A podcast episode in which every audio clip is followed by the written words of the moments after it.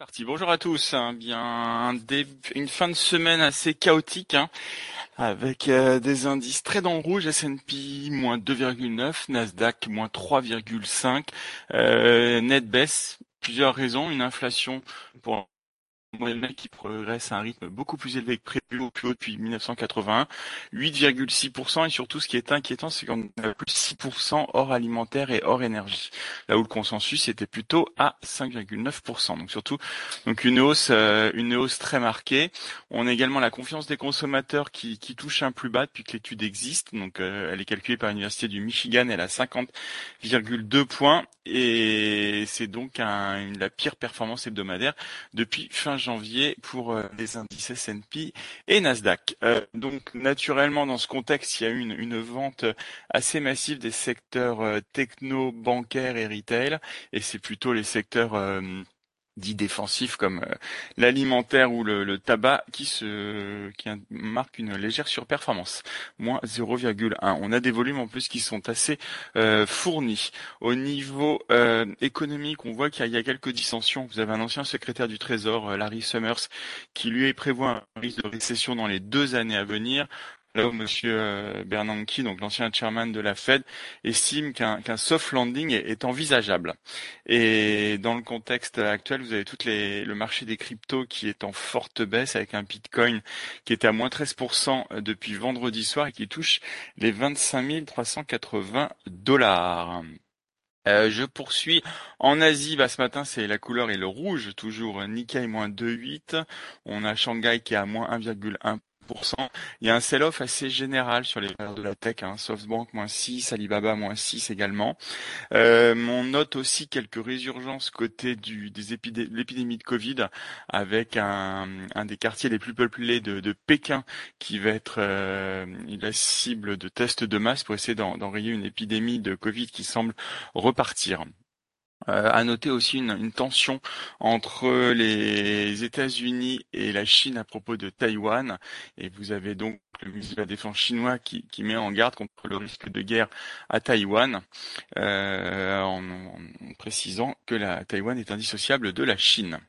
En Europe, vendredi, vous avez euh, bah, une, des indices qui n'ont pas échappé à la couleur américaine. Hein, le rouge, DAX moins 3, CAC moins 2,7%. Bon, c'est les, les, chiffres tant de l'inflation que de confiance des consommateurs qui, qui expliquent euh, cela. Et puis on avait aussi la, la veille les annonces de la BCE euh, concernant sa politique monétaire qui continue de peser sur le moral des investisseurs. Euh, on note en France quelques données sur le marché des transactions de fusion-acquisition ont reculé de 42% euh, depuis le mois de janvier, donc en France. Et euh, on note surtout en Italie aussi la Banque centrale qui abaisse à 2,6% sa prévision de croissance pour 2022. Et on a un peu le même mouvement qui s'est affirmé vendredi en Allemagne, puisque la, la Banque centrale allemande parle maintenant d'une croissance de 1,9% pour 2022, là où on était à 4,2% en décembre pour la, même année. Et également l'inflation, c'est le mouvement inverse. On était à 3,6% en décembre d'estimé pour 2022 et là ça double ou presque, on est à 7,1% en, en prévision pour l'ensemble de l'année. Côté des sociétés, c'est calme. Hein. Il y a pas, il y a peu de nouvelles. Vous avez Saint-Gobain qui annonce avoir annulé 8,9 millions de titres. Euh, Thales, dont le S&P relève la note du groupe à A-, là où on était à triple B+. Total Energy qui annonce euh, signer avec le Qatar un giga contrat de 30 milliards de dollars pour le plus grand champ gazier au monde. Et vous avez euh, Exxon, Shell et Econoco qui sont également sur euh, sur les rangs pour participer à l'expansion du projet. on pourrait avoir un, un read cross intéressant pour L'Oréal puisque vous avez Revlon aux États-Unis qui serait sur le point de déposer son bilan et de passer en chapter 11. Et j'en terminerai avec la pharmacie, puisque vous avez Novartis qui publie des résultats positifs euh, dans le traitement de la leucémie lymphatique euh, aiguë avec euh, son médicament Kimria. Et enfin Sanofi, dont le vaccin de rappel Covid-19, donc développé avec GSK, implique induirait une réponse immunitaire plus importante contre les variants, dont Omicron. J'en ai terminé pour les grandes capis. Nantes pour les mid and small Bonjour, est-ce que vous m'entendez? On t'entend. Ok, bonjour. Donc Valneva, je commence avec Valneva qui redoute de ne pas pouvoir mener à bien son programme de vaccins contre le Covid-19 car les volumes d'achat de vaccins transmis par la Commission européenne seraient insuffisantes. Euh, L'Agence européenne des médicaments devrait procéder à un vote final au cours de la semaine du 21 juin concernant une éventuelle autorisation de mise sur le marché par Valneva. Et en attendant, Valneva continue euh, de travailler avec des agences réglementaires en dehors de l'Union européenne. Euh, Groupe Gorgé a inauguré sa nouvelle usine en Belgique consacrée à la production et à la maintenance de drones maritimes. Euh, des centaines de drones euh, commandés par les marines belges et néerlandaises y seront assemblés.